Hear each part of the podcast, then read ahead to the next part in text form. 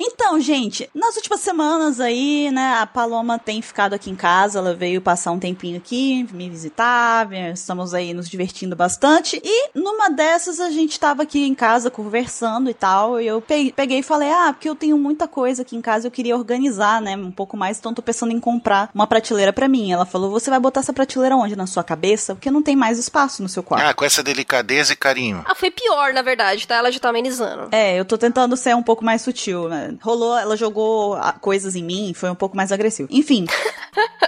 que mentira. Eu peguei e falei com ela: não, então, é só remanejar as coisas e tal. Aí a gente ficou um bom tempo com ela tentando remanejar as coisas no meu quarto mentalmente e eu arranjando contratempos para aquilo para que não acontecesse. E ela foi ficando nervosa. Aí ela pegou e falou o seguinte: por que, que você não pega então aquele pi daquele quadro ali e coloca na pi da parede da sua cama, né? Em cima da sua cama. Só pra, pra localizar os, os ouvintes, esse pi não é o 3,14, não. não. É, é um palavrão censurado. Não é como se eu tivesse um quadro do pi, sabe? Não é assim. Não tem o pi é, moldurado na minha parede. Você tem quadros? Eu tenho quadros, tenho. Você tem um ateliê? não, não tenho ateliê. não é esse tipo de quadro. Ah. Enfim, aí eu peguei pra ela e falei o seguinte: então, é que eu não gosto de quadro em cima da cama, né? Porque eu tenho medo dele cair na minha cabeça enquanto eu tô dormindo. E aí hum. surgiu a minha ideia de trazer esse assunto aqui para conversar com vocês, porque eu queria saber se sou apenas eu ou se vocês também compartilham de medos que são, assim, um pouco. Não são irracionais, mas eles são incomuns, né? Eles, eles são bem absurdos em algumas questões de acontecer. Um outro exemplo disso, não, só para poder explicar melhor, esse meu medo não é só com quadros, que nem chega a ser um medo, é uma agonia, né? Uma gastura. É, eu não consigo dormir embaixo de ar condicionado, de qualquer coisa que fique logo literalmente debaixo, acima, na verdade, acima da minha cabeça, sabe? Porque eu acho é, que vai Você so... dormir no mundo? Ai, meu Deus. Tá. Você não consegue dormir, no você não consegue dormir com a parede em cima então, do, né, de um... No teto, né? Vai que o teto cai. Vai que o teto cai, é. Não é isso, tá? Vocês entenderam, tá bom? Ela dorme imediatamente em cima da cabeceira da cama dela, tem uma clarabóia. Ela abre, aí dorme. Essa é a hora que as pessoas descobrem que eu durmo no terraço, né? Ah, né? por isso existe teto solar. Exato, exato. Ah, não, vocês entenderam o que eu quis dizer, tá? Eu estou dizendo em relação ao ar-condicionado, armário, quadro, coisas assim. Enfim, eu também tenho medo de dormir debaixo de, tipo, exatamente debaixo de ventilador de teto, porque eu acho que ele vai cair enquanto eu tô dormindo e me cortar todo enquanto eu tô dormindo. É um outro medo não, não, bem não, você tá noção. confundindo isso daí, chama-se premonição, é, é, outra coisa. Eu acho que foi premonição que me fez assim, cara. Eu assisti filme demais de premonição. Eu o devia ter parado na primeira. o hack do Katakuri? Essa, essa analogia minha, nossa senhora, dá vontade de parar tudo aqui, ó. Premonição é feita pelo Katakuri. O Katakuri é o diretor do filme, então é isso que você tá dizendo? Nossa! 27 ele vai muito além, sabe? Vai muito além, é. Ele, ele cede limites, cara. Exato, exato. Mas enfim, e aí? Vocês têm algum medo é, como o meu, parecido assim? Ou, enfim, não, só eu sou louca, preciso me tratar, talvez. Eu tenho medo de choque. Medo de choque é um medo justo. Desde quando eu era criancinha, ele ligava, e ligava o chuveiro e doía o negócio da unha lá. ah, não, então, então tamo junto. Então tamo junto. esse choque de, de, da torneirinha lá, do registro do chuveiro lá, eu tenho agonia também. Sempre que eu vou num lugar que tem um banheiro assim, um chuveiro, vou tomar banho. Aí eu vou e eu não conheço o lugar. Aí eu fico, sabe, vou dar um toquinho de leve, você sabe como se. Com medo de, com medo de dar um toque normal, assim, aí fica dando só pontinha dentro. Aí se eu vejo que dá choque, eu pego shampoo, roupa, torço ali, só pra não encostar no negócio, pra não tomar choque. Mas é, esse é justificável. Esse eu te, eu te entendo, Mr. Vincent. Esse é, ah, é terrível. Não, mas é... Gente, mas como assim o registro dá choque? Dá choque, já tomei choque também. Mas não é comum. Não é comum. Aquele de você abrir o chuveiro só. É, é aquele de abrir a água. Você encosta, ele dá tipo um estalinho assim. Você toma um choquinho assim. Você faz tipo, eita caralho. Nossa, gente, nunca aconteceu comigo. É, e você está debaixo da água completamente nu, totalmente molhado. Aí o negócio dá um choque e seu coração acelera só de, de reflexo. Eu não sei se eu comentei aqui no cast também, mas é uma curiosidade, um parêntese. Que se você for parar pra pensar, o chuveiro é um, é um negócio que se, se explicasse para as pessoas, a pessoa não ia aceitar entrar nele. Porque é um negócio que passa água por dentro, num fio desencapado, que é, passa a eletricidade de 220 volts, e a água cai na tua cabeça. Meu Deus, eu nunca mais vou entrar.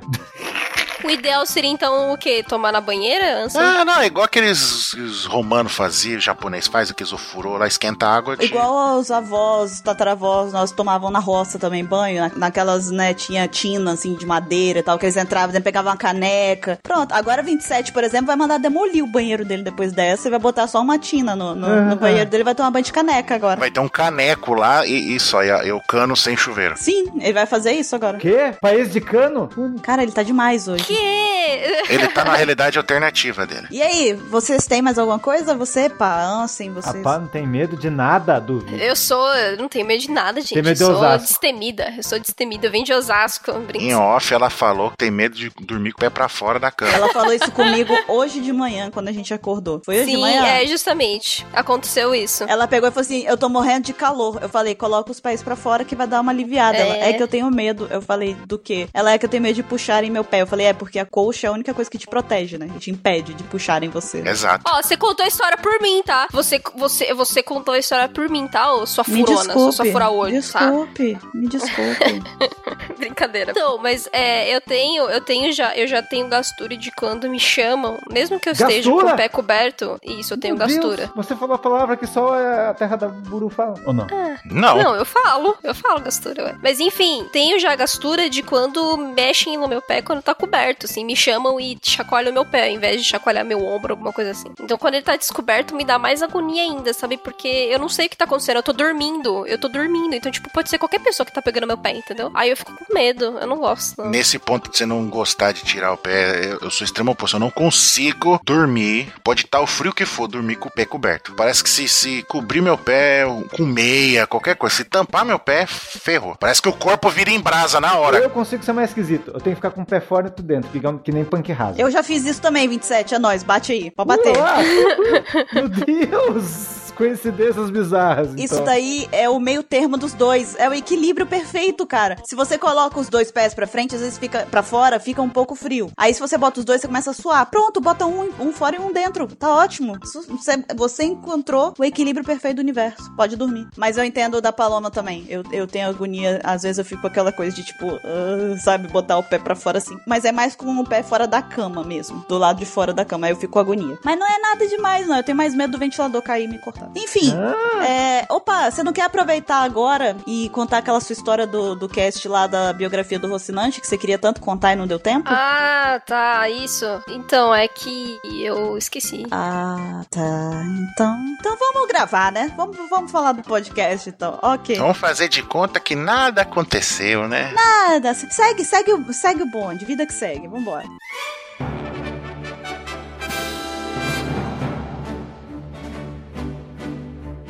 Olá, jovens! Bem-vindos a mais um Apex Cash. Eu sou a Bururu e eu estou aqui hoje com a Paloma, Falar! com o Mr. 27 Ai! Ma, ma, ma! e com o Ansem. Olá, pessoal, e o fandom de One Piece está cada vez mais populado por ricarizões. Fica aí o trocadilho referência. Nossa! Eu, velho. esse foi inventado pelo Mr. 27 e é genial. E nós estamos aqui nesta semana para fazer mais um Apex Cash que é dedicado a um Reverie Apex escrito por essa menina maravilhosa aqui, esta mente brilhante, que escreve aí tantas coisas legais. Assim eu fico sem graça. E nós estamos aqui então para poder falar sobre como que é retratada aí a morte em One Piece. Tanta gente que fala, tem aquele bordão famoso, né? Ninguém morre em One Piece, né? Mas nós estamos aqui para realmente ver se isso é verdade ou não. Será que realmente ninguém morre em One Piece? Vamos saber isso logo mais depois da leitura dos e-mails. Até daqui a pouco.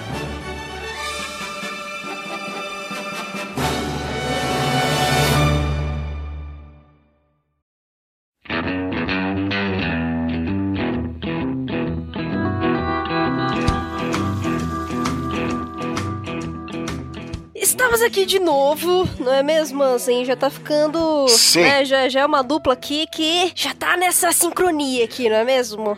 Exatamente, porque quando tá dando certo, não se mexe no time. Não é assim a frase, mas vocês entenderam. É, a ideia é essa, né? Então estamos aqui de novo para ler, ah, ler os e-mails de vocês, as fanarts, lembrar alguns recados, né? No e-mails passado, na leitura de e-mails passado, o Caio deu aí o grande aviso para quem tá interessado em saber tudo que tá acontecendo com o Caio. Recomendo ouvirem a leitura do, de e-mails do cast passado. E hoje a, a gente precisa aqui fazer os avisos iniciais, né? Como sempre fazemos. Primeiro é as redes sociais. É, a gente tem a nossa página do Facebook, a gente também tem Twitter, a gente tem aqui o nosso próprio site também. E tem bastante interação, sempre tem ali os comentários para vocês conversarem com a gente. O Facebook é a mesma coisa, que a gente também traz um monte de notícia, traz tudo que envolve o universo de One Piece. E a gente também tem o nosso podcast lá, também avaliado no iTunes. Então, para vocês aí que gosta de tudo que é Apple, né? Dá lá a sua avaliação. Cinco estrelas. Dá lá cinco estrelinhas pra gente. Tente recomendar aos seus amiguinhos, porque quanto mais pessoas conheçam One Piece, mais divertido fica, não é mesmo? Que é a jornada pela amizade.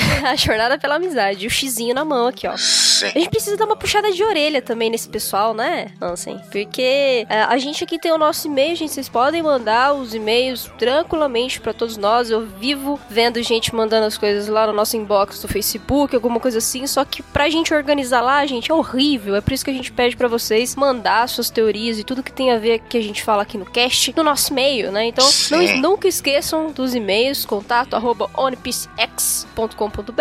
e conversa, é só conversar com a gente por lá e tá tudo certo, né? E também vocês podem mandar suas fanarts, né? A gente vive fazendo várias referências e brincadeiras aqui no cast, então muitas coisas viram memes, então faça o seu aí também e manda aí no nosso e-mail, que a gente faz a leitura de e-mails. Também, se vocês quiserem tirar sarro da gente fazer um desenho a, a, zoando a gente, igual o pessoal gosta de fazer, manda também no, no e-mail. É só mandar no e-mail que vem para o cast. Exatamente. E por falar em fanart, temos duas fanarts nessa semana. Olha que só que coisa. Uma já de uma pessoa que fazia um tempinho que não mandava pra gente, né? Eu ia dar um puxão de orelha nele. O nosso querido Nelson Neko Kobayashi, faz um tempo que ele mandava, ele mandou aqui Ansem, Geobaf, eu, Geobaf. Aquela, já, já, já, acho que é a segunda vez que ele manda, né? Até colocou aqui parte 2, que é eu, como se fosse o gigante Geobaf, perguntando pra Buru por que que não me chamou participar do Cast Gigantes. Aí ela avisa que não foi sobre teorias, era só retrospectiva de Little Garden, né? Que foi o último cast, né? Pra quem não se lembra, quem não ouviu, ouça que tá muito bom. E a outra fanart, e a última, né? Que só recebemos duas, por isso que a gente deu esse puxão de orelha, foi enviada por Lucas Emanuel, 17 anos, São Gonçalo, Rio de Janeiro. Ele mandou a avó do Caio. ali o bandido, né? O ataque do Titã, aí tá o bandido pulando o muro ali, aí a avó dele usando o hack do rei e destruindo tudo em volta. mano. Voz super poderosa do Caio. O que que você quer? As vozes são sensacionais, né? Sempre tem uma história muito boa delas. É, e além das formais, a gente também tem aqui um e-mail gigantesco, mas só que muito bom também, falando é, sobre o cast, né? Sobre os D que fizemos na semana passada. E quem mandou este e-mail foi o Lucas Pinho, de 21 anos. Ele é universitário de medicina. É isso aí, filho. Boa sorte, bons estudos. Se Ah, é esforça uma aí. dica. Quando você se formar, né? Eu não vou dizer se você se formar, mas quando você se formar, né? Porque você vai se formar, a gente tá acreditando em você. Não, não paga o mico de ficar se chamando de doutor, porque quem é doutor só quem tem doutorado. Você é um médico, é. é, você é um médico, entendeu? Então, seja humilde e bola pra frente. E continue. desculpa. Ele é de Juazeiro do Norte, no estado do Ceará. Vou aqui ler pra vocês esse e-mailzinho gostosinho do Lucas. Olá, lords teorizadores da OPEX. Gostaria de compartilhar com vocês uma teoria que criei quando estava lendo A Morte de Soul e juntamente com algumas teorias que vocês colocaram no podcast começou a fazer bem mais sentido. Eu pensei que por mais que os Di tenham uma grande ação sobre o mundo de One Piece, ainda em vida, quando essas pessoas enfrentam a morte, elas estão sempre sorrindo, como se não tivessem medo deste destino tão cruel. E mais, sempre após essa morte ocorrem uma série de eventos desencadeados diretamente ou indiretamente por essa morte, que modificam profundamente o mundo de One Piece. Roger é o exemplo mais óbvio, mas também a Rouge deu a luz ao Ace, rapaz que motiva da guerra de Marineford. Isso me fez refletir. O que nos leva a temer a morte? Primeiro, o simples medo do desconhecido, que faz sentido para as pessoas normais e não para essa galera super corajosa dos, anima- dos animes em geral. Segundo, um sentimento de que ainda não se concluiu uma missão ou ainda há coisas a fazer em vida. Aí onde os dias aparecem como pessoas descomunalmente corajosas. Parece que, por mais que as vidas deles sejam curtas, é, sempre que eles morrem, essas pessoas sabem que sua missão acabou, ou até mesmo sua missão irá ser concluída com a sua morte. Por isso, a morte sempre vem acompanhada de um sorriso de felicidade ou alívio. Só uma coisa que ele comentou aí, que faz todo sentido, talvez seja até por isso que o, que o Oda colocou, será? Não sei, tô, eu tô filosofando demais aqui, que tipo, quanto mais uma, uma estrela brilha, mais curta é a vida dela, né? Quanto mais energia ela so, solta, mais rápido ela se finda, né? Então, talvez por isso, que eles são tão, são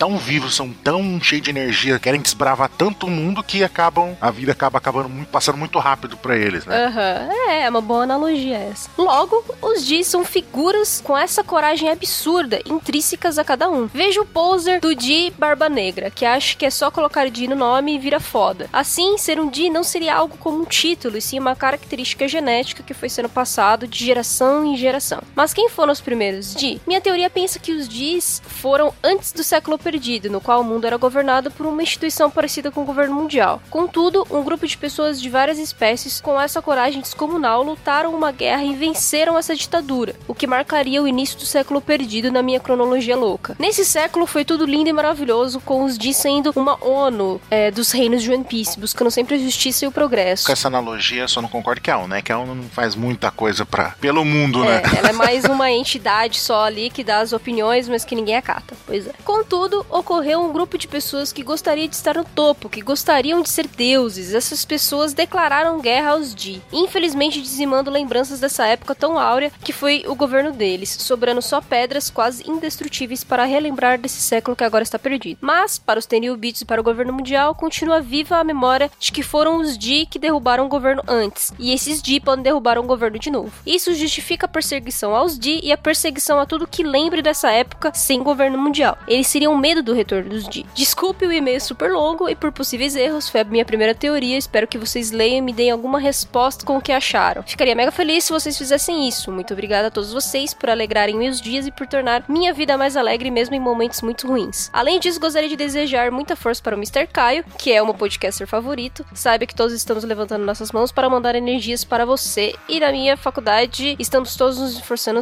nos esforçando para um dia poder ajudar. Observação, beijo para a Lari. Olha aí, sempre a Lari, né? Arrasando o coração, hein? É, pois é. Observação 2. O D é sempre o sorriso dos emoticons. Coincidência, que é o XD, né, gente? Verdade, faz sentido.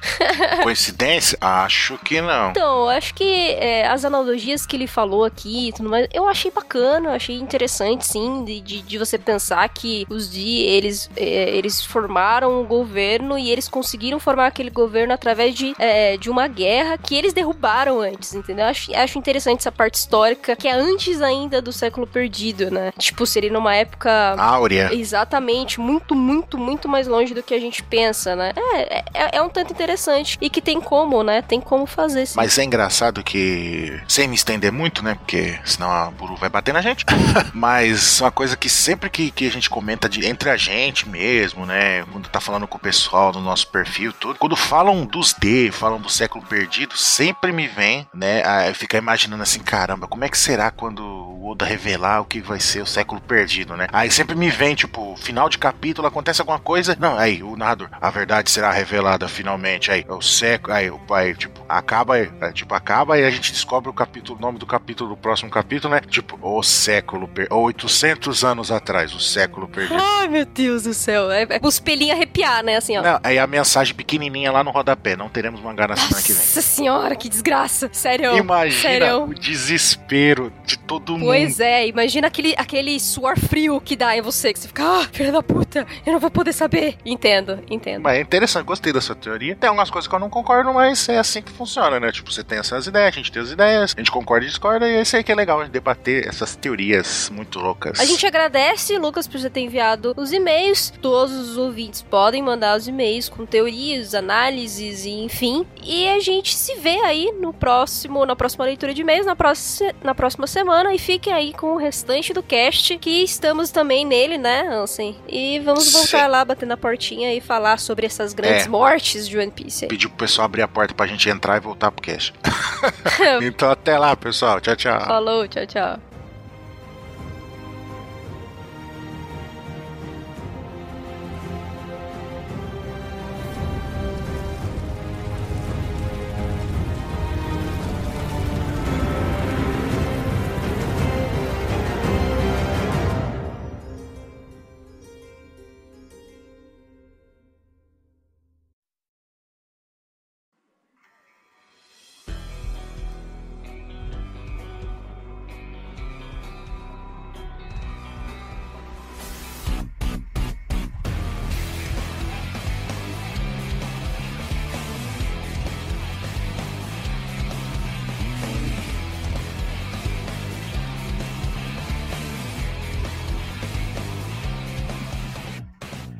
Estamos de volta com o tema principal do Apex Cash. Estamos aqui para poder falar sobre as mortes de One Piece e vamos desvendar aí se aquele bordão, aquele famoso bordão de que ninguém morre em One Piece é verdade mesmo. Será que isso daí é exagero do fandom ou é um fato? E então vamos lá. É quase unânime, né? Como eu falei, que esse tipo de piada rola em meio aos fãs de One Piece, dizendo que ninguém morre em One Piece. E aí? E aos hipsters de One Piece também. Mas e aí? Será que, que morre mesmo ou não? Morre, né? Pronto, acabou o cast. Até mais, pessoal. Até mais, gente. Partiu.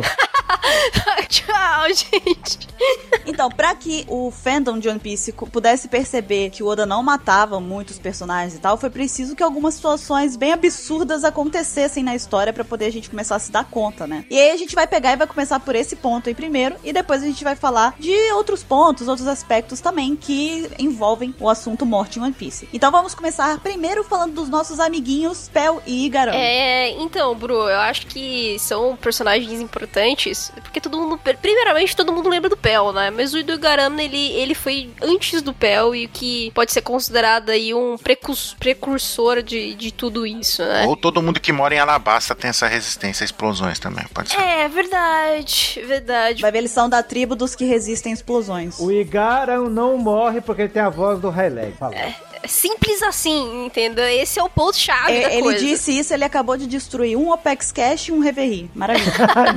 Essa a situação absurda que a Burush chegou a, a, comentar aí não quer dizer que, tipo, super de indignação, né? É, é sim apenas um momento do mangá que aconteceu algo sério, entendeu? Houve uma, uma, uma coisa impactante que seria realmente o bastante, né? Pra matar um personagem, mas isso não aconteceu. Então, essa, essa é a situação absurda que quer dizer aqui, entendeu? Primeiramente, isso aconteceu lá em Whiskey Peak, né? Com o Igaran, que a gente viu é, o barco do Igaran assim que ele estava saindo de Whiskey Peak, que a gente descobriu tudo lá sobre a Vivi, que a Vivi era uma princesa, na verdade. Miss Vivi, por favor. Fale o nome dela corretamente, por favor. É. Mais respeito com Miss Vivi. Princesa, ela é a Miss Vivi, ela é muito mais do que princesa. Enfim, e aí o barco dele explodiu e, tipo, todo mundo ali, todos os chapéus de palha na, naquele momento, tipo, ficaram é, atônitos, né? Eles falaram assim, caramba, o barco explodiu, o cara morreu, tipo, na nossa cara, assim, isso aconteceu. E logo em seguida, quando todo mundo meio que tentou se recompor e foi pro, pro Mary pra sair de Whiskey Peak, a Robin aparece ali, né? Ainda como Miss Alçando. Linda, maravilhosa. Sim, diva. E ela aparece no Mary fala que ela foi a, a responsável por aquela explosão, né? Então, assim, é, só depois de muito tempo, é, quase 100 capítulos depois, é, isso, a explosão aconteceu no capítulo 113. O Igaran só foi aparecer de novo no capítulo 211, quase 100 capítulos depois, lá quando ele, ele salva o menininho, né, que foi atacado, que ele foi o único que descobriu o Bon Clay se transformando no Rei Cobra, né? Então o Igaran que, que meio que salvou ele, deu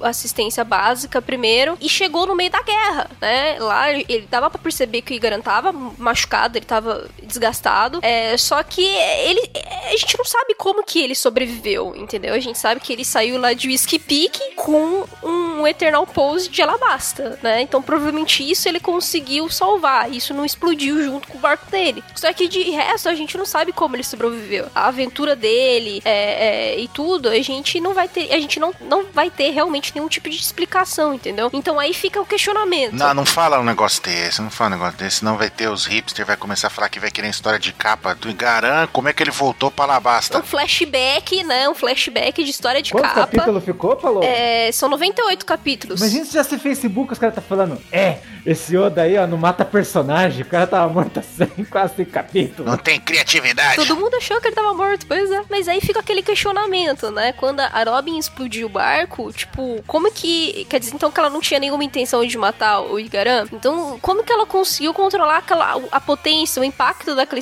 da, daquela explosão, né? Da bomba? Porque a gente viu que foi uma bomba é, forte, entendeu? Explodiu o barco inteiro. Inteirinho, inteirinho. Não sobrou nada, entendeu? Então, fica esse questionamento. Caramba, o Oda, o Oda simplesmente não matou o Igaran. Porém, como que ele, sabe, como que o Igaran conseguiu sobreviver a uma puta explosão daquela? Que, sinceramente, não tinha como controlar muito bem. É o cabelo. o cabelo. O cabelo dele protegeu ele. Ele usa seda, porque você vale muito. Porque você vale muito, né? Fortalece o cabelo e protege contra a degradação do tempo. Caramba, você tá dizendo que a recompensa do Ruff vai subir se ele passar esse shampoo? Vai ver que é por isso que o Dragon é um cara muito poderoso também, né? Tem bastante cabelo. É, e a recompensa dele é a mais alta de todo, por isso que ele é você, vale muito. Nossa, essa foi boa, assim. Essa foi boa, essa foi boa, gostei. Será que é por isso que falam que o afro dá um poder diferenciado? Exato, tem que usar o shampoo certo, o creme hidratante, tá vendo? Por isso, o poder do afro vem da- do, do- do tratamento capilar. É da L'Oreal, não é? Da L'Oreal. Eu só queria deixar claro que isso não é um merchan, mas poderia ser. Patrocina a gente. E ao menos, Igara teve um propósito depois do incidente. Sem ele, a guerra não teria parado só com a voz da Vivi, do Koze e do Shaka. Ele foi determinante para desmascarar o Crocodile em seu plano. Depois que a Robin demonstrou se importar com a vida de Ruffy, que ela só dava risada da. só caiu bico palhaçada dele, mais de uma vez, e também deixar que Sanji invadisse o cassino, dá pra pensar que ela só explodiu o navio do Igara pra atrasá-la. É. Vocês acham isso? Sim, pode, podemos, podemos considerar isso também, né? Já que ela não era evil. Sim, é, já que ela salvou o Ruffy algumas vezes, já que ela não contou ao Crocodile que. Porque ela que na verdade falou pra Vivi que o Crocodile era o Mr. Zero também, né? Tem essa. É, acho que a a Robin não quis matar ele não, só fingiu. E também é importante lembrar que a Robin contou pra Vivi que Crocodile era o Mr. Zé. E a partir daí ele se juntou a- ela se juntou a Baroque World. No fim é perceptível que Robin estava tentando controlar os dois lados para que seu objetivo final fosse cumprido e ela seguisse em frente. Até aí, Tudo bem. Oda criou uma situação de pseudo-mod como artifício de roteiro no futuro. Olha só que interessante isso. É- É uma coisa que a gente nem para pra pensar na hora, né? Que a gente tá vendo, assim. É, um- é uma, uma artimanha da, da Robin que a gente nem tinha. Não pega enquanto tá lendo, né? É, porque é ficar naquele esquema da surpresa. Por isso que a gente sempre fala pro pessoal reler One Piece depois que chega nos atuais, pra ir pegando, pescando essas, esses detalhezinhos de roteiro, trama. E por falar em pescar, não tem nada a ver, mas só pra continuar algo que Boa, boa, assim, boa. Qualquer vírgula, qualquer gancho é bem-vindo. É aceito, a gente aceita. Exatamente. O Pel, né?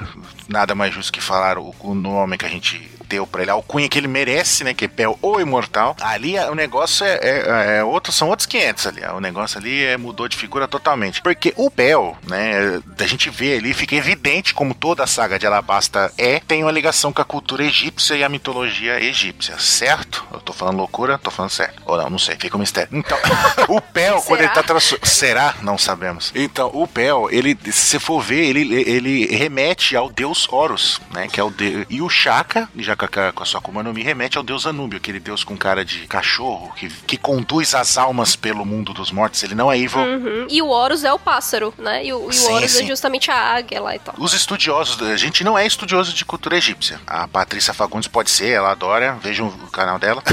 É, ela adora isso, mas a gente não é. Então a gente só vai falar aqui como uma referência, com uma pequena descrição, tudo que vocês tiverem mais dúvidas, procurem nos livros, falem com a Patrícia. Né, Então vamos lá. Sim, eu eu estou muito louco. Estou muito louco.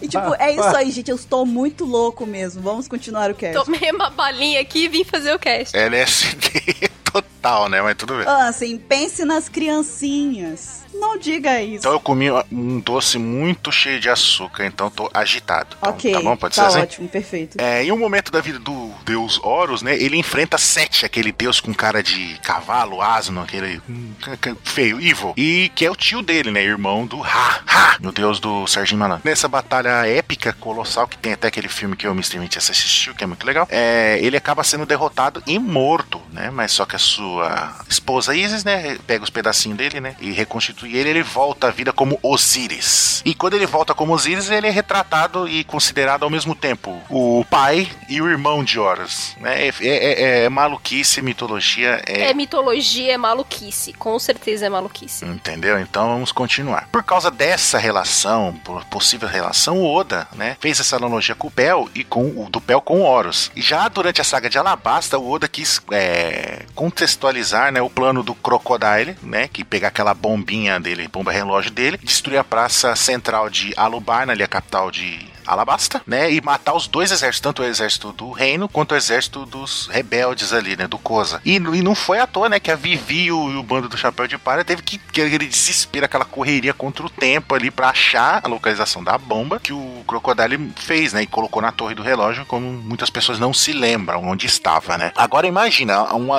uma bomba desse nível de magnitude que explodiu com a cidade inteira matar dois exércitos e um cara sozinho explodiu com ela no, no, na mão ali, na, nas patinhas da na transformação dele. E ele não morreu, que foi o momento de sacrifício do Pel que ele amava tanto uh, o povo de Alabasta e, a, e, o reino em si, que ele preferiu sacrificar a sua vida do que deixar pessoas inocentes morrer, né? Ele, quando ele catou a bomba e voou rumo ao céu lá entre as nuvens, toda aquela cena bonita lá. E muito, muito tempo a gente achou que ele tivesse morrido mesmo, até a gente ver ele na, na historinha de capa lá, todo com uma cicatriz no corpo inteiro lá, né? Que sobreviveu. Aí a gente se pergunta, né? Novamente, como é que ele sobreviveu? Não, a gente não teve explicação nenhuma, não, não, mostrou como é que ele sobreviveu nem nada, né? Aí, e será que ele tomou todo o impacto também? Será que a velocidade dele, como um, um pássaro, conseguiu? Dilogia. Ele jogou a bomba. É, de logia, ele jogou. De logia não, zoa. Ah, é, zoa. Tá maluco. E eu, eu, eu comi açúcar e ele que tá maluco. Tá muito louco também. tá muito louco também. Então, com a velocidade dele, ele jogou a bomba para longe, pro céu e tentou fugir da explosão e sobreviveu? Não sabemos. O que a gente sabe é que ele é extremamente resistente porque ele sofreu o impacto da explosão. A gente não sabe se foi tudo ou se foi parcial. Mas muita gente considera que isso só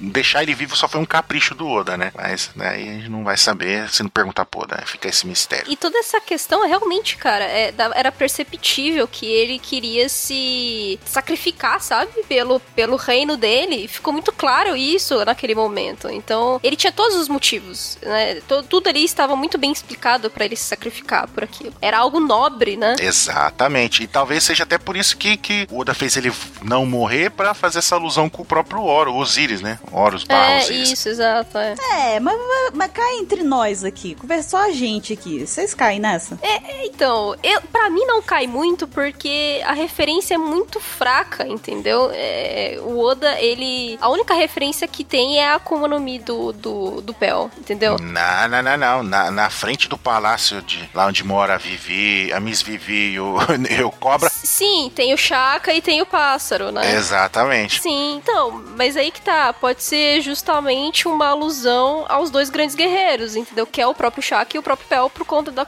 Mi deles. Então, assim, não fica exatamente muito claro que, tipo, é uma referência direta a Horus e, e ao, ao outro, né? Que é o do Chaka lá. Então, Anubis. isso, o Anubis. Então, assim, para mim, é, é, claro que existe essa referência, não é, não é à toa que a gente, né, tá falando aqui, mas eu achei que não foi uma referência muito clara, assim, sabe? É, é, que o Pel era o Horus e que o Chaka sim, sim, era o Anubis, sim. entendeu? Uhum. Tipo isso. Ele fez uma referência básica, simples, por conta da, da força deles, da Akuma no Mi deles e por eles serem meio que os protetores de Alabasta. Só que, tipo, a história toda de Alabasta e, e tudo que acontece, tudo que ele contextualiza não tem absolutamente nada a ver, entendeu? Com a cultura egípcia em relação a Osíris e Anubis e ao Horus. Né? Então, isso é interessante porque o, o Igaran sobreviveu à explosão, a gente especulou que pode ser a Robin que fez explodir e não pegar nele, né? A explosão fez isso, algum esquema e não pegou nele. O Pel, a gente considera que o Pel é fodão e usou velocidade para tentar ficar mais longe da explosão e sobreviveu e além de tudo ele é foda, né? Só que agora tem um outro personagem que a gente vai falar daqui a pouco que não faz o menor sentido ele ter sobrevivido, mas tudo bem. Ah, mas aí é que tá. É porque o do, o do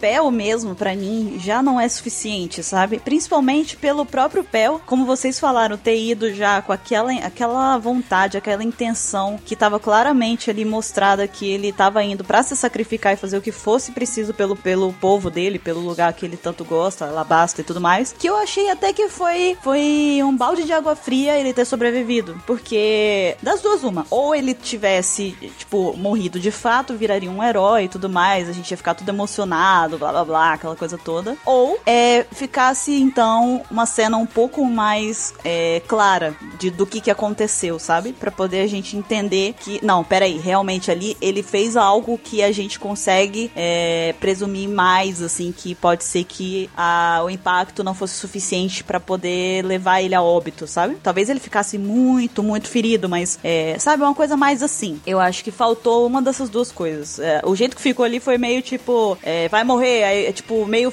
Galvão Bueno, morreu, não morreu, sabe? Algo assim. Ficou meio, não sei, não, não compro essa. Eu entendo toda a justificativa, mas eu não compro. Pra mim já, já começou ali, já, sabe? Uma coisa meio, ah, eu vi que você fez coisa aí, Yoda, sabe? Eu vi, mas tudo bem. Enfim, mas Ansem falou aí de outros exemplos, né? E além do Pel, dá para poder a gente falar de muitos outros exemplos, mas a gente vai acabar deixando esse cast aqui com muitas horas também de extensão. E sou eu que estou decupando esta belezinha agora e eu não tô afim de decupar cast de 20 horas, ok? Então um abraço para vocês. A gente pode fazer uma parte 2. Olha o verbo decupar. Decupar. Eu decupo, tu decupas, ele decupa. Nós decupamos, vós decupais, nós decupamos. E eles e elas decupam. E por este momento eu peço decupas para vocês. Nossa, continua, pelo amor de Deus. Ah, eu ia fazer referência pro Kurohiro aqui, mas só que depois dessa, nossa. Ai, eu tô sentindo muita vergonha agora, então eu vou continuar. Então, olha só. A gente vai pegar aqui, então, alguns casos mais críticos e mais principais. E eu acho que uma pessoa que é um caso bem crítico e bem, né, bem assim, condizente pra situação, é ninguém mais, ninguém menos que Pagaia, né, que é o pai da Cones, aquele senhorzinho. Ó, eu, eu tenho que admitir uma coisa antes, antes de continuar aqui. Eu falo o nome dele errado toda vez. Eu vejo escrito Pagaia, eu falo Papag. É porque lembra a estrelinha, né, o Papag. Lembra ele. Exatamente. É, eu não consigo, é. eu não consigo escrever o nome dos dois sem olhar em algum lugar. Não dá. Eu escrevo errado sem o nome. bugar, alguma coisa buga, né? É, exatamente. Mas tudo bem, continue. Sim, sim. Então, o Pagaia é uma coisa maravilhosa, porque ele não tomou um choque no, no chuveiro como 27, sabe? Ah. Ele não bateu o cotovelo na quina da mesa e deu choquinho no cotovelo. Não, ele tomou um fucking autor na cabeça dele. Não foi do lado, não foi na frente, não foi a 100 metros. Foi na cabeça dele, o Eltor. E ele fez o quê? Uhum. Ah, me desculpe. Tá de brincadeira comigo, né? Ele, ele, ele, ele, simplesmente diz assim: eu desviei. Só que, tipo, você vê a situação, cara, como você desviou disso, sabe? Ele tipo... podia ter desviado a distância de uma cidade, se ele quisesse, mas ele ia tomar choque. Não, ele não podia ter desviado. Ele não se move na velocidade da é, luz. Não existe é, isso, então... galera. Não existe isso, não. Ou o Pagaia é. Você viu que eu falei, eu, eu parei pra, pra pensar falar e falar certinho. o nome dele. É, uhum. é, ele é um cavaleiro de ouro, a gente não sabe. Se eu não comprei a do Pel, a do Pagaia, nem se o Oda vier explicar para mim que ele desviou, vou falar, Oda, você está maluco junto com o Ansem o 27 hoje. Tá muito louco,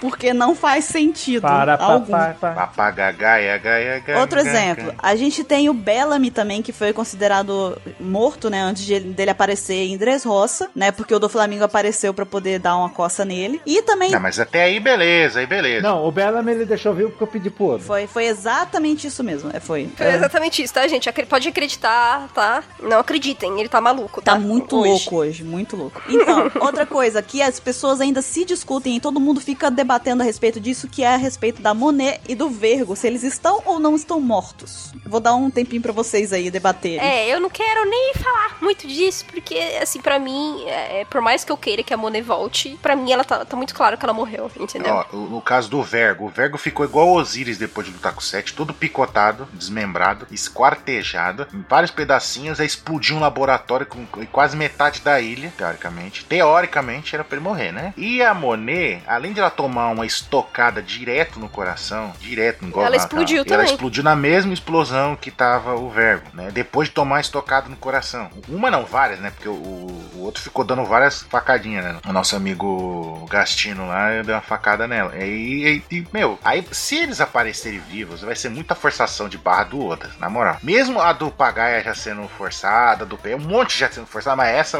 é, tudo tem um limite. A do Pagaia a gente aceita, ah, mas foi uma piada, beleza. A gente aceita, foi uma piadinha, só de zoeira do Oda. É, que o Pagaia ele não era nada relevante, assim, ele não, não uhum. teve, assim, tanta participação nem nada. Então, né, você fazer aquela brincadeirinha ali na hora não foi realmente, tipo, não é nada demais. Agora, cara, o Monet e o Verga a gente sabe que, tipo, né? Sei não, hein? Sei não, hein? Porque você acha que eles estão vivos? Só vou acreditar no último episódio de One Piece que eles estão Você tem algo a dizer a respeito disso, 27? Eu já falei. Só isso? Ah, ah achei que você ia... Ok, não sei porque que eu... Enfim. A gente tem também aí, um... a gente sabe, né, algumas informações de que o Jin morreu envenenado ou então ele vai aparecer ainda para ajudar, a gente não sabe disso. Assim, com certeza qual que aconteceu. É para ajudar o Sanji no pra caso. Pra quem não lembra, o Jin era o imediato do Don Krieg, aquele que lutava com as tonfas. O seu Madruga. Mais novo, o seu Madruga mais novo. É. A gente tem também o Wiper, que usou três Reject Dials, né, e ficou praticamente lá de boaça, como se nada tivesse acontecido. Mas o Viper é foda, né? O Viper, eu podia fazer uma dupla, falar os fodões, né? botar os dois juntos ali que tá, tá em casa. Também tem aí uma bomba de destruição em massa que, que a gente sabe que é Shinokuni, não matou ninguém que foi exposto a ela, né? Enfim. É que, que contradição, né? É uma ironia. Mas quem que fez ela? a gente logo vê a qualidade, né? e dos caras querendo no Esse bando. é o cientista que vai entrar no E bando. os caras querendo no bando. Parabéns, gente. Boa percepção. Tenho nada mais a acrescentar depois dessa. Então vamos continuar, né? Vamos continuar. Então, a gente falou de todos esses exemplos aí e tal. Então, assim, isso reforça a máxima que as pessoas falam, né? Ah, então ninguém morre em One Piece. Mas é, não é assim tão simples, né? Desse jeito. É, o fato, né, do Oda ele criar personagens é, mais desenvolvidos, né? Que ele desenvolve ao longo das sagas e tudo mais, que tem mais história, que tem mais participação, e colocar esses personagens em situação de, de risco de vida não significa que a história inteira, né, deixe de tratar da morte é, de forma séria e impactante, né? A gente precisa lembrar dos próprios flashbacks, né? Todos os flashbacks dramáticos, né, de One Piece tem pelo menos uma morte. Senão não é flashback. É, é, sempre tem alguma perda. Eu acho que só da Baby Five até hoje não teve nada, mas só que mesmo assim foi triste. Então, ao menos triste ele é. entendeu? Ela teve uma perda, ela perdeu todas as pessoas que conheciam Foi, ela. né? Teve morte também, né? A única. Então, então tem. Todos os flashbacks têm morte. É, só que assim, todas as mortes que acontecem em flashback, elas claramente são feitas pra construção da personalidade desses personagens. Então, assim, quando o Oda ele começa um flashback, os fãs, eles já esperam, né? Que haverá realmente uma, uma morte de alguém. Então, assim, claro que são momentos impactantes, né? E que constroem a história, né? Então, a gente não pode simplesmente ignorar que, que essas mortes não acontecem. Elas acontecem, entendeu? O problema é que nos, nos flashbacks já, tornou, já se tornou um artifício, entendeu? De, de, de que a morte vai acontecer. Então, assim, não tem uma surpresa, não tem algo que, que o fã vai falar assim, ah, dessa vez não vai morrer ninguém. Não, e já tá, digamos assim, acostumados, né? Já é uma coisa corriqueira o fã saber que se tem flashback, tem morte. Então, é, é, não vai ter o mesmo impacto como foi no caso do Ace, né? Que a gente ainda vai falar aqui da morte do Ace. Mas, é, é, ainda assim são mortes, entendeu? É isso que essa existe esse, esse retrato da morte em One Piece, que o Oda explora muito bem, inclusive. Duvido que alguém aqui não chorou com a morte do Mary, por exemplo. Mas. A do Ace não, com a do Mercy. do Mary, sim. Mas enfim, apesar do, do Oda ter poucas, poucas, poucos momentos, né, que tem esses impactos de morte e tudo mais, eles acontecem durante a história. Então, você tá falando dessa brincadeira aí? Então, a brincadeira de que ninguém morre em One Piece acontece exatamente por causa dessa diferença. No passado, sempre tem mortes no flashback. Todo mundo morre, mas o presente personagem passa por situações de alto risco tri mil vezes extreme e nada acontece. Exato. Vocês já pararam pra pensar que o Gedatsu, aquele campeão, que de céu Aquele campeão. caiu uma ilha do nota céu 10. e sobreviveu, mas é porque ele é, ele é, ele é sobrinho do Kaido. É por causa Não, disso. por descuido ele sobreviveu. Ele caiu, ele ia morrer, mas por descuido ele ficou Não, vivo. por descuido, ele.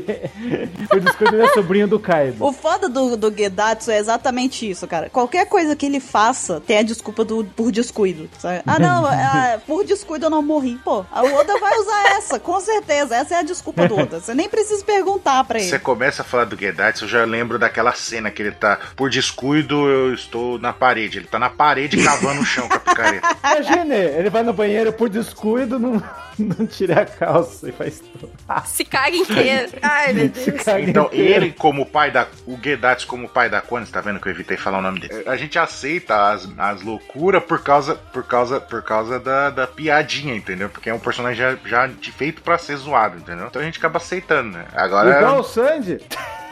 É, Então vou refazer o que eu disse. Eles, ele, quanto o pai da Connie, são personagens que são personagens pra ter ser- é, coisas cômicas, diferente do Sanji, que é um personagem pra ser zoado. Ah, pronto, assim fica melhor. então tá bom. E daí tem mais, tem a Kuina, que é mais forte que o Zoro. Tudo bem que eles eram criança, mas mesmo assim. Morreu caindo de uma escada! Aí o outro cai de cabeça de 10 mil metros de altura e não, e não nem se machuca.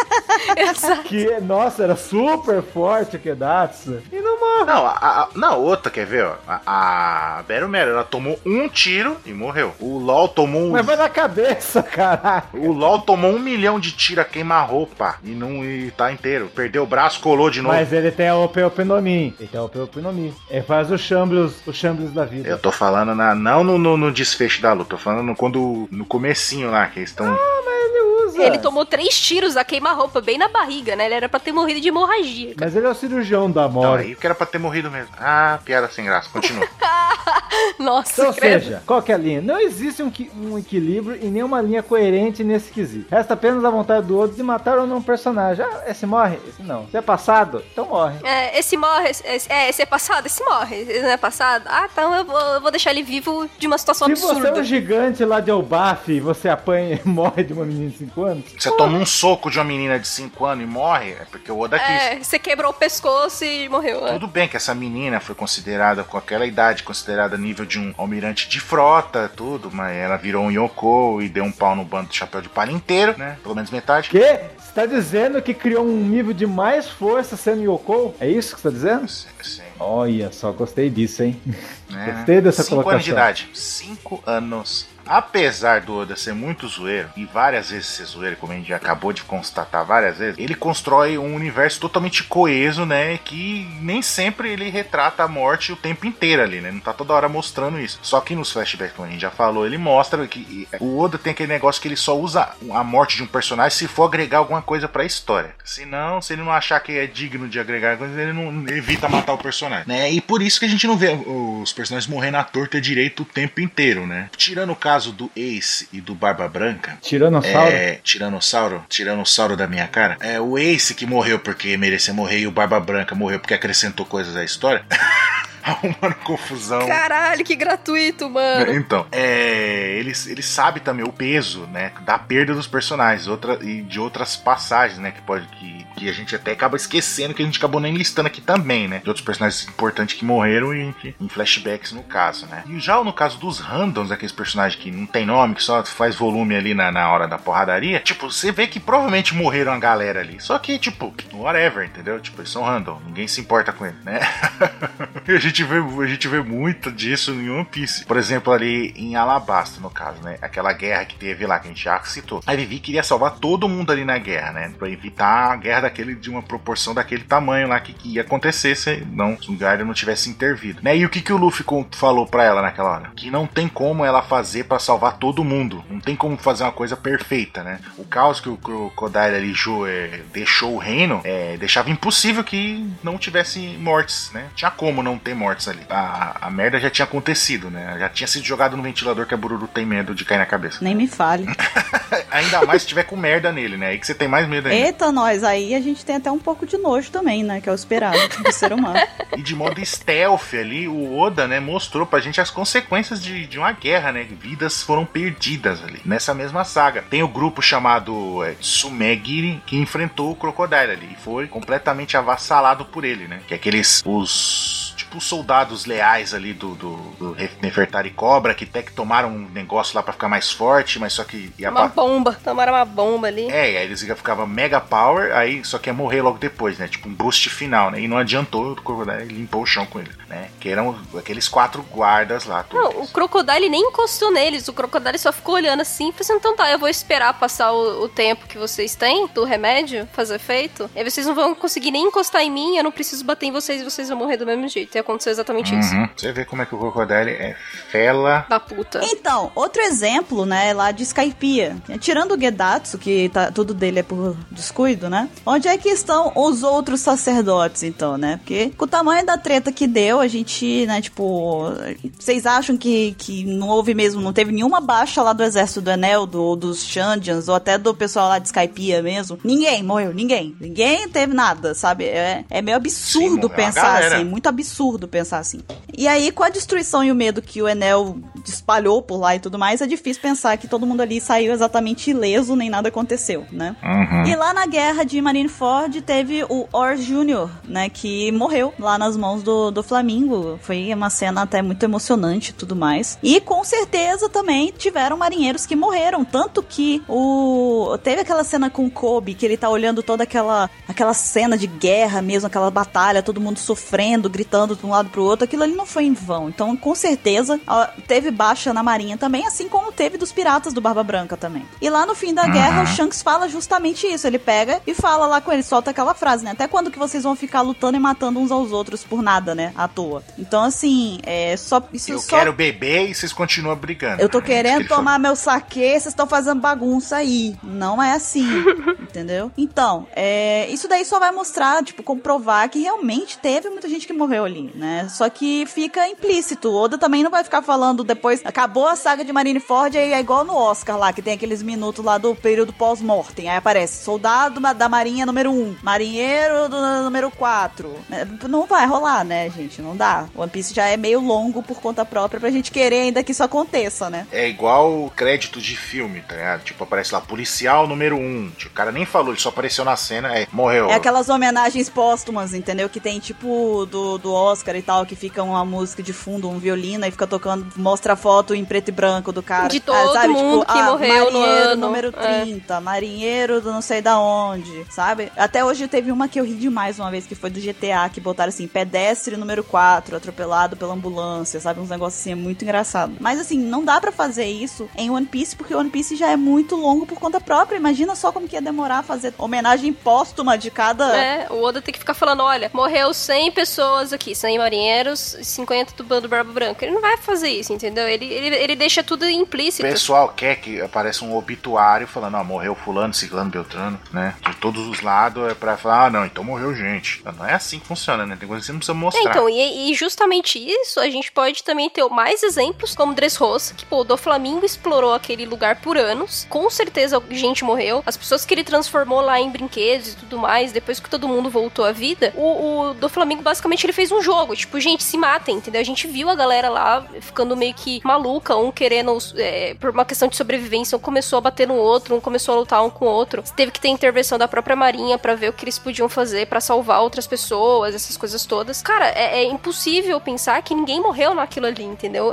Dressrosa foi praticamente destruída, inteira, sabe? Por causa do, do Flamengo. É a mesma coisa em Zou, sabe? Poxa, a gente viu o que o Jack fez ali de estrago, o estrago colossal que ele fez naquele lugar. É, primeiro usando o, o, gás que o Caesar fez lá, né? E, tipo, torturando os próprios Minks, sabe? Mano, a gente viu isso, né? De uma forma até, inclusive, muito forte, né? Como a Manchi perdeu. Ele perdeu uma perna, né? Que foi. E o Inuarashi perdeu uma mão. Ou foi ao contrário? Ao Mas, enfim, contrário. É, é, é, ao contrário, então. Então, sim, foi um negócio pesado, entendeu? Foi um negócio que é, ficou evidente que teve perdas, né? O Raizo, quando ele saiu lá da toca dele, que ele tava escondido, ele viu a destruição de Zou, entendeu? Uma coisa que ele chorou, ele chorou, sabe, ele se emocionou com, com, a, com a situação. E a gente também é, precisa lembrar é, que o Kizaru, ele, é, através, das, através do Kizaru e das informações da Robin e tudo mais, a gente sabe que o Evil, o outro Shichibukai, né, que era o misterioso, que a gente soube há pouco tempo, é, e o próprio bando do Barba Negra, eles mataram praticamente todos os membros do bando do, do Barba Branca, né, que teve briga com Barba Negra, o Evil é, caçou todas as outras pessoas porque ele acha que é o único filho do, do Shirohige. E, e pra, é, aparentemente hoje só tem o Marco vivo, entendeu? Então o Oda novamente ele colocou isso implicitamente. Ele citou, ele falou assim: ó, oh, gente, um monte de gente morreu e só sobrou algumas pessoas, entendeu? Uhum. E os personagens do que a gente se apega, é, o Oda tenta se, é, preservar ele vivo o máximo possível, né? Porém, né, ele não deixa de mostrar o caos, né? dessas guerras que ocorrem pelo mundo de One Piece. Ou seja, o universo de One Piece é um violento e com baixa segurança. Mesmo a gente tendo essa falsa impressão, tipo, ah, ninguém morre, ninguém morre, mas muita gente morre. Essas pessoas anônimas, os personagens anônimos, eles são comuns, entendeu? São pessoas comuns que porventura pode acabar morrendo de um negócio besta, assim, entendeu? O pirata tá atirando lá, atira para qualquer lugar, mata a pessoa inocente. Ou você acha que quando o Barba Negra lá, atacou a ilha Banaro lá, ele destruiu tudo, não morreu um monte de gente? É, também. Tendo isso em mente, a gente para e, e acaba até entendendo, né, que as pessoas que moram lá em Totland doam parte da vida dela, né, sacrificam aquele pedacinho da vida delas para continuar sendo protegido pela Big Mom, né, para evitar o ataque de, de desses piratas, pessoas violentas, eles tipo tira aquela partezinha da alma deles, né, o tempo de vida um pouquinho, dá para Big Mom e eles são protegidos ali, vivem ali tranquilamente na medida do possível, né, tirando os surtos malucos da Big Mom. É essa diferença que o Oda mostra de forma secundária ali, meio escondida ali na, na nas entrelinhas As da entrelinhas. história. Hum. Exatamente. Por outro lado, ele poupa muitos personagens. Por outro, ele também a gente pode ver que ele mata sem dó também vários outros personagens, entendeu? Tipo, ele,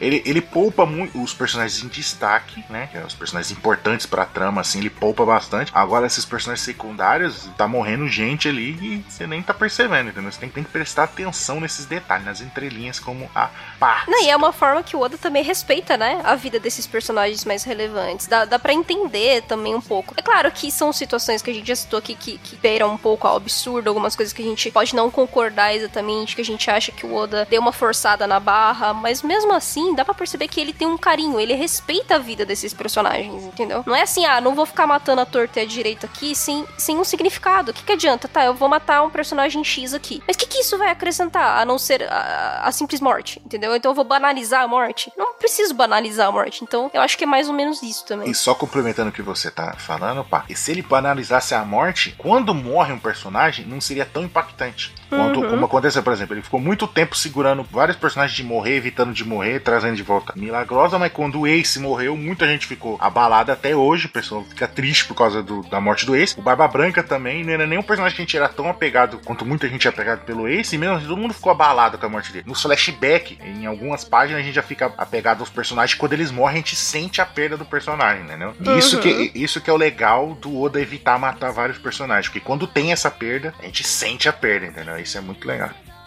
Então, é, Mr. 27, assim que o Ansem, assim como o Ansem falou aí pra gente dessa surpresinha aí que o Oda faz pra gente, que que, que isso dá possibilidades pro Oda? O lance da construção que o Oda faz. Exatamente. Ah, é que daí faz com que o Oda tenha a liberdade de matar seus personagens de forma emocionante, porque tem que ter adrenalina pra matar. O importante é que a- isso aí avança a história. Assim como foi com esse, como foi com o New Gate, Barba Branca lá e tal. E isso traz a expectativa pros fãs, pois nunca saberemos quando o Oda terá vontade de matar outro personagem novamente. Quando será que vai ser, hein? Acho que só vilão e olha lá. E essa característica peculiar do Oda que acaba pegando todas as surpresas e fazendo disso um objeto de roteiro importante para a história. Então, tá Exatamente. foi. Tá todo mundo perguntando lá da festa lá se vai morrer alguém. Vocês acham que vai morrer? No final de Holy Cake vai morrer alguém da turma da Big Mom, da turma do Ruff, o Pedro, o Jinbei, Coffee Coffee. Cara, já morreu, né? Já morreu um. Mas Não da Big Mom, mas já morreu o cara lá do. Que a Stu se matou, né? A Stu se matou o cara lá também. o padre, o cara que um do outro lá do submundo lá, que o Katakuri jogou arrozinho nele. Ah, é verdade, também. Aquele que era traficante de órgãos lá, eu esqueci o nome dele. É, Esqueci o nome dele. Mas é, realmente, o cara que o Katakuri matou, teve o cara que a Stu se matou pra pegar o Tamatebako. Também teve no início da história que a própria Big Mom matou um filho dela. Também. Sim. É. Esse eu tenho controvérsias. Esse eu acho que ainda tá vivo. Vai acabar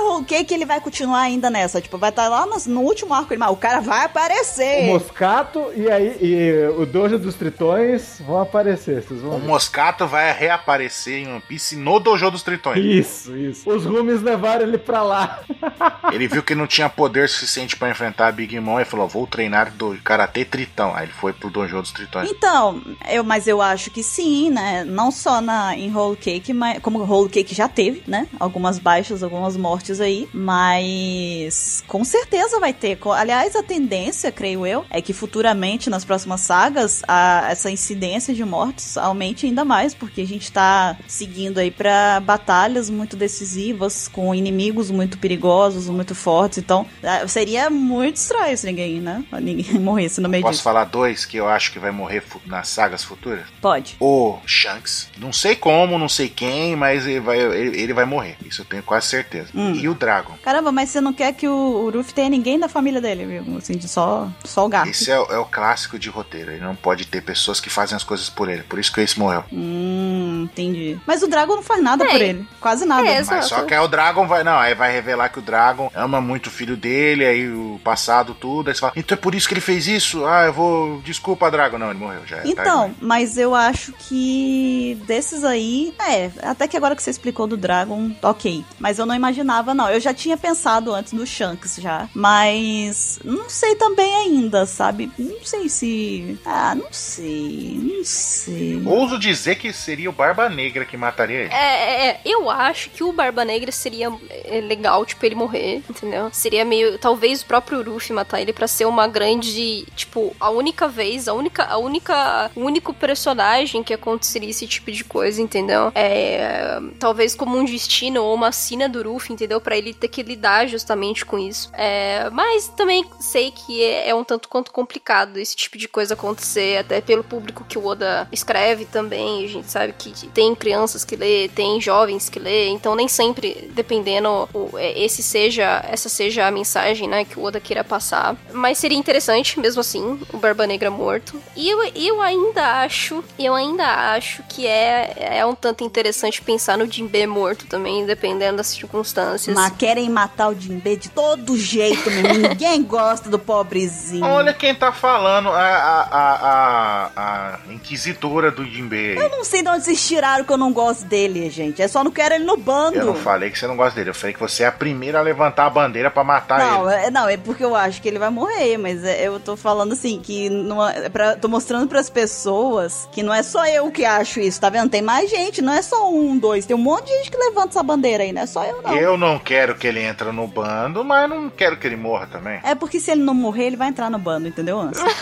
então, mas ia ficar muito mais legal, na minha opinião, ele entrar igual os, o Kevin Dish, o, o Bartolomeu, entrar com, com a tripulação dos Piratas do Mas Sol. é que ele já aceitou entrar como pirata do Chapéu de Palha. Ele não quer ser mais do Sol, ele quer ser da palha. É agora. que eu acho que seria muito interessante, além da, da, de tudo que aconteceu na Ilha dos Tritões em relação ao Torrime e tudo mais, é, o Jinbe morto não seria só uma coisa que impactaria a Ilha dos Tritões também, entendeu? Pra questão de gratidão e pra questão de é, tentar é, é, desenvolver a relação com os humanos, sabe? Eu acho que isso também seria uma, uma, um avanço, uma evolução pro próprio bando dos Chapéus de Palha e pro Ruffy, entendeu? É por isso que eu acho que seria tanto interessante dependendo das circunstâncias. Por isso que eu falei isso, dependendo das circunstâncias. Também não é pra matar só porque, tipo, ah, eu quero que mate, entendeu? Não é, não é nem isso. Eu acho que é, ele pode ser uma grande lição pra todos ali, É entendeu? exatamente isso que ela falou que eu quero dizer, entendeu? Exatamente isso aí. Mas eu queria só aproveitar a- o que a Pá falou do Barba Negra, sobre o- talvez o Ruffy matar ele e tudo mais. Depois ela falou até que não era muito bom em relação ao público e tudo mais. Eu acho que o Barba Negra, ele deve morrer, provavelmente. Mas eu acho que seria interessante se ele morresse vítima da própria ambição dele, Sim, sabe? Porque ele é um legal. cara muito ambicioso e ele passa a perna em todo mundo e tudo mais. Eu acho que seria muito,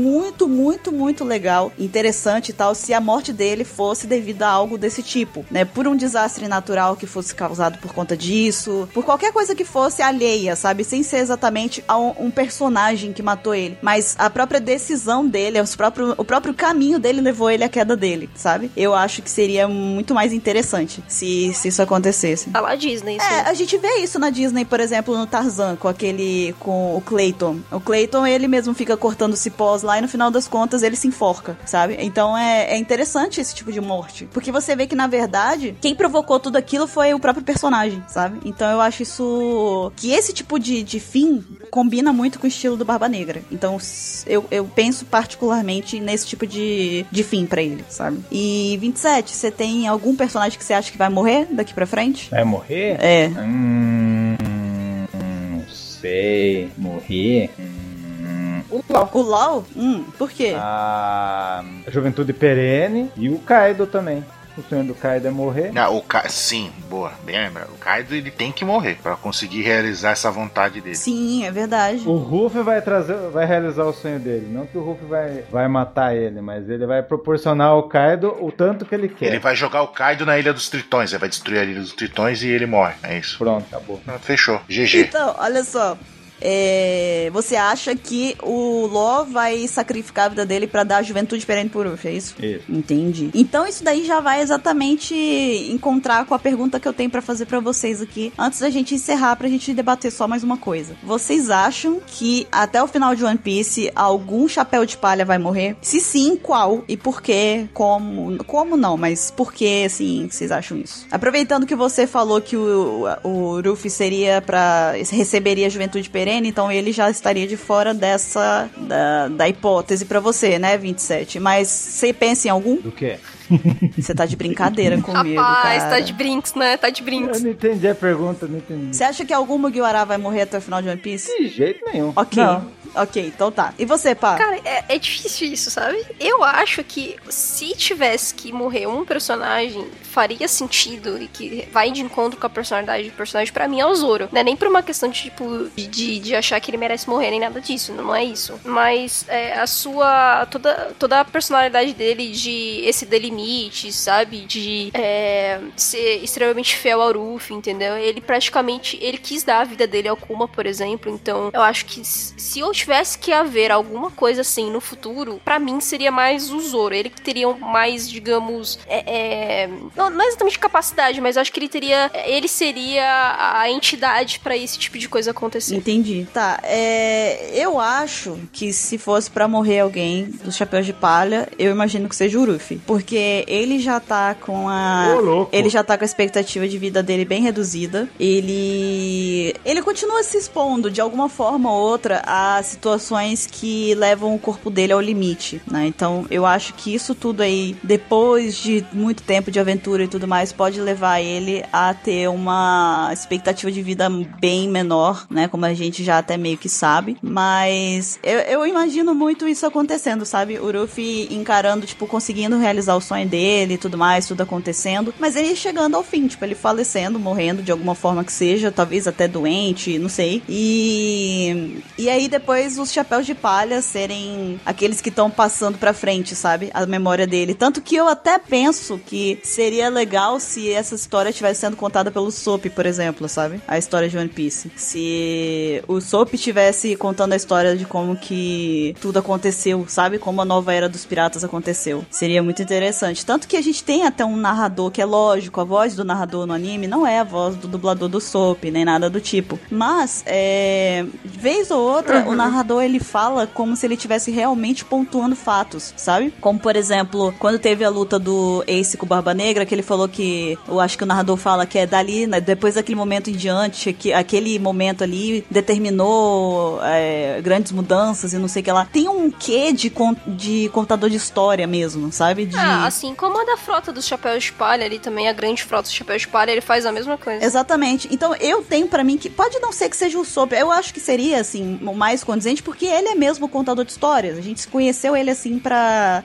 contando história pra Kaia e tudo mais, né? Então eu acho que seria ele, mas pode ser qualquer outro, né? Pode ser até a própria Robin mesmo, sabe? Contando a história e tudo mais. Qualquer um deles que seja, mas eu acho que seria o Ruffy e se isso acontecesse, eu gostaria que seguisse por esse caminho, assim, seria muito emocionante de, de ver. E assim, tem mais algum personagem que você acha que diferente dos que a gente falou e tal? Apesar de que você também trouxe, né, o, já o Dragon e o Shanks, né? Uhum. Não, não tem mais nenhum personagem a acrescentar, não. Já, acho que já falamos bastante. Todo mundo falou vários personagens. Uhum. É até bom, porque agora a gente deixa com os ouvintes, né? É a vez deles comentarem agora, mandarem e-mail pra gente. Acho, falando aí, né? Dizendo é, qual personagem que vocês acham aí que vai. que pode vir a morrer e tal no futuro de One Piece. O que, que vocês acham também dessas mortes que a gente comentou aqui, desses personagens que não morreram também? Participem, comentem e mandem também pra gente por e-mail e pelos comentários aí sugestões de qual Reverie OPEX que vocês gostariam de ver aqui no OPEX Cash. A gente tá usando aí o exemplo de vocês, todas as dicas de vocês e a gente tá levando em consideração tudinho. Então participem, mandem e-mails pra gente, queremos saber a opinião de vocês e nós vamos ficando por aqui. Mas semana que vem estaremos de volta em mais um OPEX Cash. Até lá! Adeus! Como? Falou!